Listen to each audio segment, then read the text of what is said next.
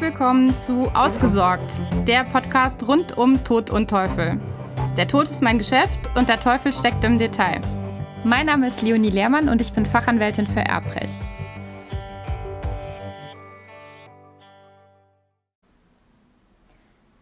In der heutigen Episode möchte ich die Unterschiede zwischen gemeinschaftlichem Testament und Ehegattenerbvertrag herausarbeiten. Was sind die Vorteile des einen, was die Vorteile des anderen Modells und gegebenenfalls die entsprechenden Nachteile. Beginnen wir mal mit dem gemeinschaftlichen Testament. Vorteil des gemeinschaftlichen Testamentes ist ganz klar die Einfachheit seiner Errichtung. Es kann privatschriftlich, das heißt durch handschriftliche Verfügungen der Ehegatten errichtet werden, wobei es reicht, wenn ein Ehegatte den Text schreibt und beide Ehegatten die dort getroffenen Verfügungen unterschreiben und idealerweise noch Ort und Datum dazu setzen. Diese Einfachheit beinhaltet zugleich auch den Kostenvorteil, denn eine notarielle Beurkundung ist dann nicht mehr notwendig. Dementsprechend ist das Ganze praktisch kostenlos möglich. Nachträgliche Änderungen sind im gemeinschaftlichen Testament extrem einfach möglich, denn zum Teil können auch Verfügungen einfach gestrichen werden oder Ergänzungen vorgenommen werden.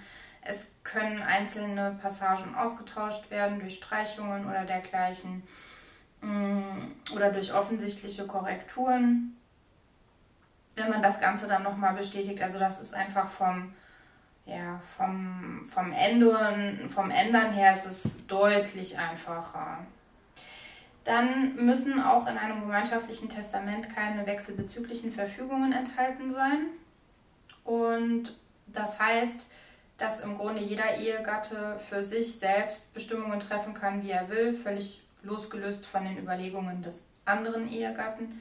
Normalerweise wird das nicht der Fall sein. Normalerweise wird in einem gemeinschaftlichen Testament ein gemeinsamer Wille erklärt, aber ähm, zwangsweise notwendig ist das nicht. Wechselbezügliche Verfügungen.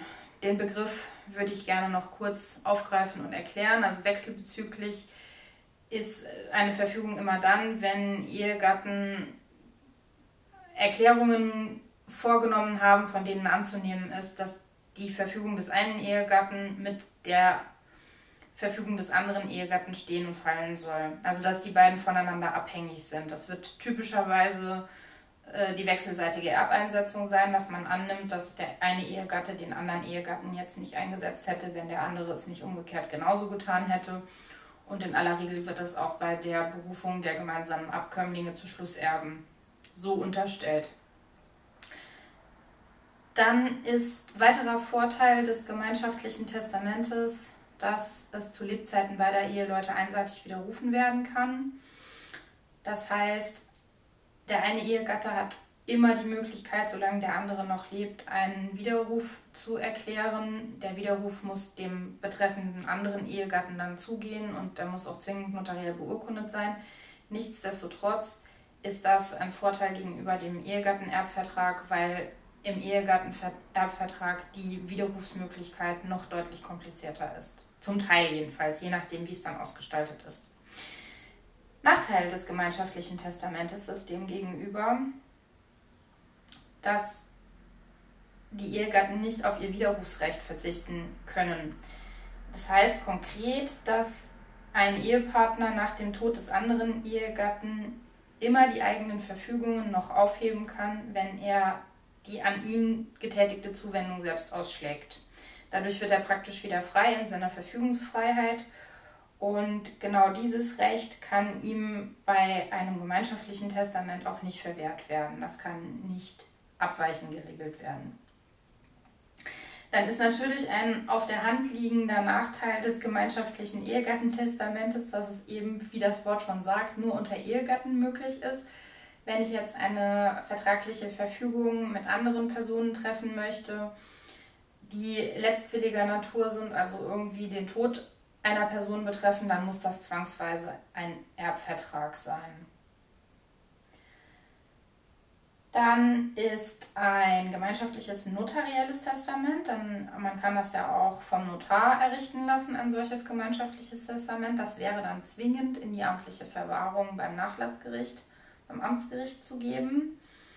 Davon kann nicht abgewichen werden, denn das ist so im Beurkundungsgesetz vorgesehen und entsprechend nicht einer Parteivereinbarung zugänglich. Beim Erbvertrag ist das wiederum anders. Beim Erbvertrag können die Parteien des Erbvertrages darauf verzichten, dass das Testament in die amtliche Verwahrung gegeben wird. Ob das nun wirklich so ein gravierender Nachteil ist, sei mal dahingestellt.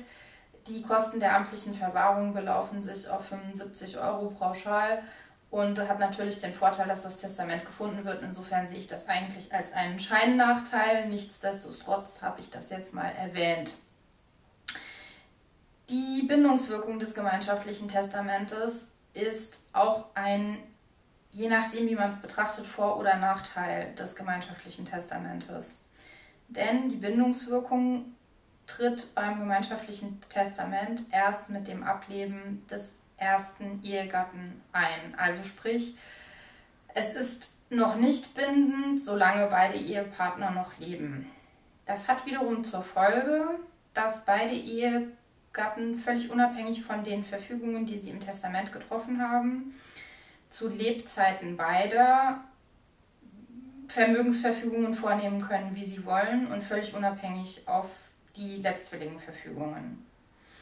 Das heißt im Besonderen, dass beeinträchtigende Schenkungen, die ein Vertragserbe bei einem Erbvertrag äh, gegebenenfalls rückabwickeln lassen kann, dass diese beeinträchtigenden Schenkungen erst dann überhaupt als solche in Frage kommen, wenn einer der Ehegatten tot ist. Vielleicht nochmal zum besseren Verständnis.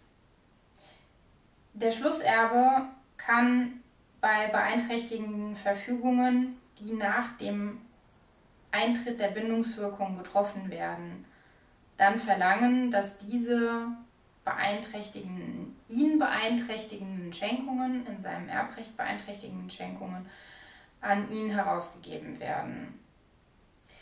Ich will mal ein Beispiel machen.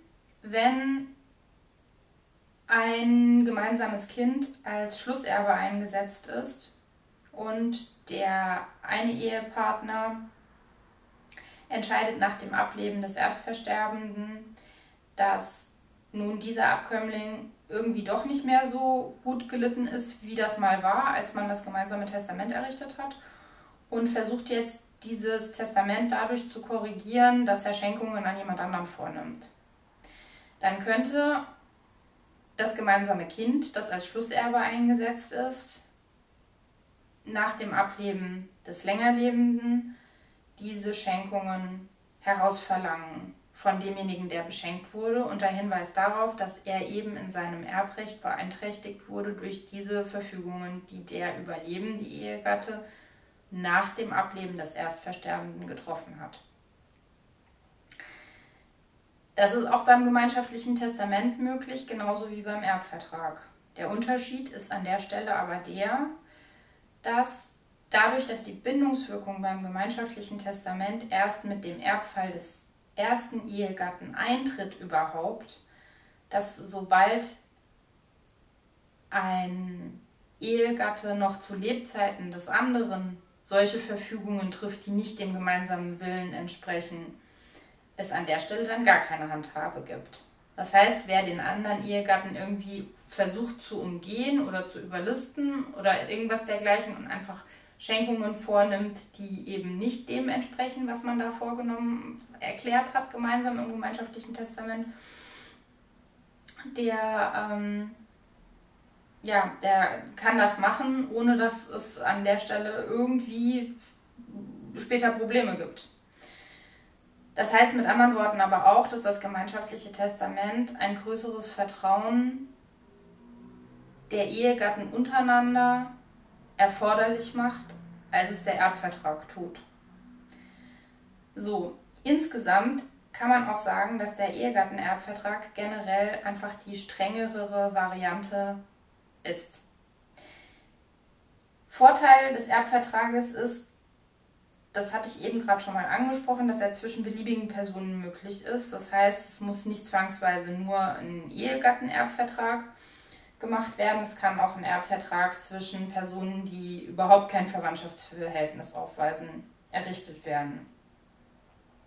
Dann tritt, wie gesagt, der Schutz des Vertragserben in dem Fall, also des Schlusserben oder desjenigen, der dann zuletzt ähm, ein Erbe erhalten soll, genauso wie jeder, der an diesem Vertrag beteiligt ist.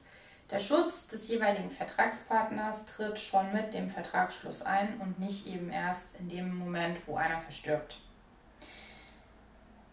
Der überlebende Ehegatte kann sich auch nicht durch Ausschlagung von der eigenen Zuwendung äh, lösen und damit irgendwie wieder komplett neu testieren können.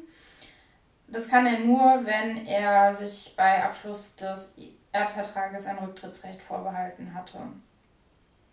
Ansonsten ist, wie gesagt, durch diese Ausschlagungsmöglichkeit ähm, keine andere, sind keine anderen Verfügungen möglich. Dann kann, wie schon angesprochen, eben die Hinterlegungsgebühr entfallen, wenn die Erbvertrag, Vertragsparteien des Erbvertrages sich darüber einig sind, dass eben das Testament, äh, der Erbvertrag nicht in amtliche Verwahrung gegeben werden soll. Und dann, was natürlich auch noch ein Vorteil des Erbvertrages ist, vor allem unter Ehegatten, ist, dass es möglich ist, ähm, den Erbvertrag mit einem Ehevertrag zu kombinieren und wenn man das macht, das eben besonders kostengünstig ist. Grundsätzlich kann man sich merken, je wichtiger die Bindungswirkung ist und je früher eine Bindungswirkung tatsächlich eintreten soll, desto eher sollte man unterm Strich zum Erbvertrag greifen.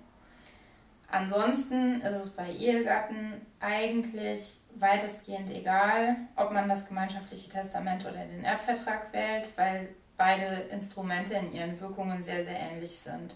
Allerdings, wie gesagt, das gemeinschaftliche Testament setzt ein größeres Vertrauen voraus als eben der Erbvertrag. So, wenn dir das gefallen hat und dir das weitergeholfen hat, was ich hier erzählt habe, dann würde ich mich sehr freuen, wenn du die nächste Episode zum einen natürlich wieder anhörst und zum anderen, wenn du mir eine Bewertung, eine Rezension hinterlässt. Ich danke dir.